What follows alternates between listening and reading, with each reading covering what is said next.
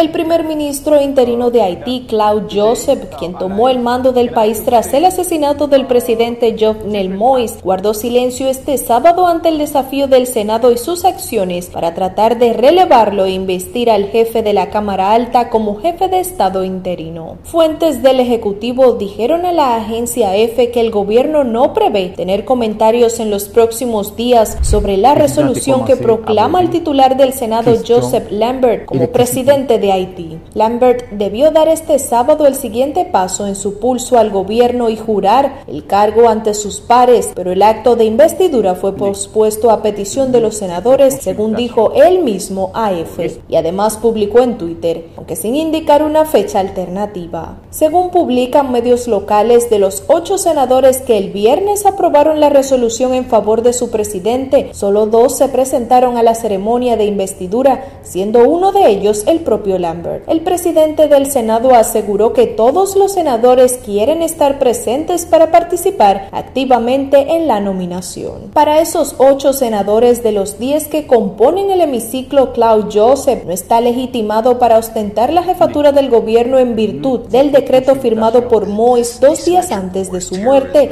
en el que designó a Ariel Henry para el cargo de primer ministro. Sin embargo, este último aspirante en discordia no ha vuelto a reclamar el liderazgo del país para sí desde que la Organización de las Naciones Unidas y Estados Unidos manifestaran su apoyo a Joseph, que además cuenta con el respaldo de la policía y el ejército. En cualquier caso, es Joseph el que de hecho está dirigiendo el país y bajo su autoridad se llegó a un acuerdo con el presidente de Colombia, Iván Duque, para que la policía de ese país colabore en la investigación del magnicidio. Este sábado llegó el equipo de la policía colombiana, nacionalidad que comparten 26 de los 28 mercenarios. Los otros dos son estadounidenses de origen haitiano que supuestamente asesinaron a tiros a Mois en su domicilio en la madrugada del miércoles pasado. Este sábado fue el primer día que no hubo avances en las detenciones, por lo que cinco de los 28 sospechosos siguen en fuga, mientras que otros 20 están arrestados y tres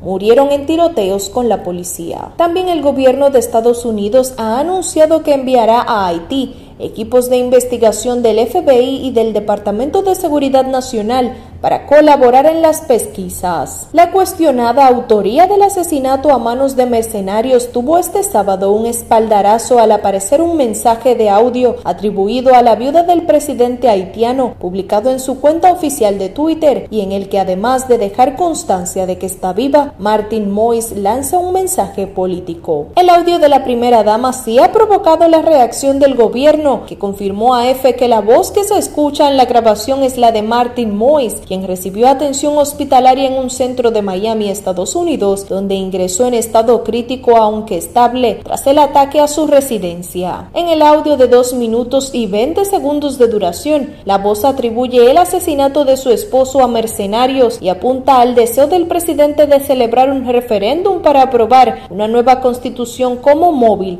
del magnicidio, con el que se ha pretendido evitar una transición en el país. La consulta popular estaba inicialmente prevista para abril, pero la grave crisis política y de seguridad que padece Haití llevó a las autoridades a posponer la cita que finalmente se celebraría junto con las elecciones pautadas para septiembre próximo. Las protestas contra el presidente organizadas por sus adversarios políticos se han ido sucediendo desde el 2018 y para rebajar las tensiones con la oposición, Mois había nombrado a Ariel Henry con la encomienda de que formara un gobierno de consenso, proceso que se vio truncado por el magnicidio. Las tensiones estaban abonadas por un contexto de inoperación legislativa, puesto que el aplazamiento de las elecciones para escoger a los miembros de la Cámara de Diputados y dos tercios del Senado fueron aplazadas por la inestabilidad política que vivía el país, una vez más, lo que condujo a la clausura del legislativo. Además,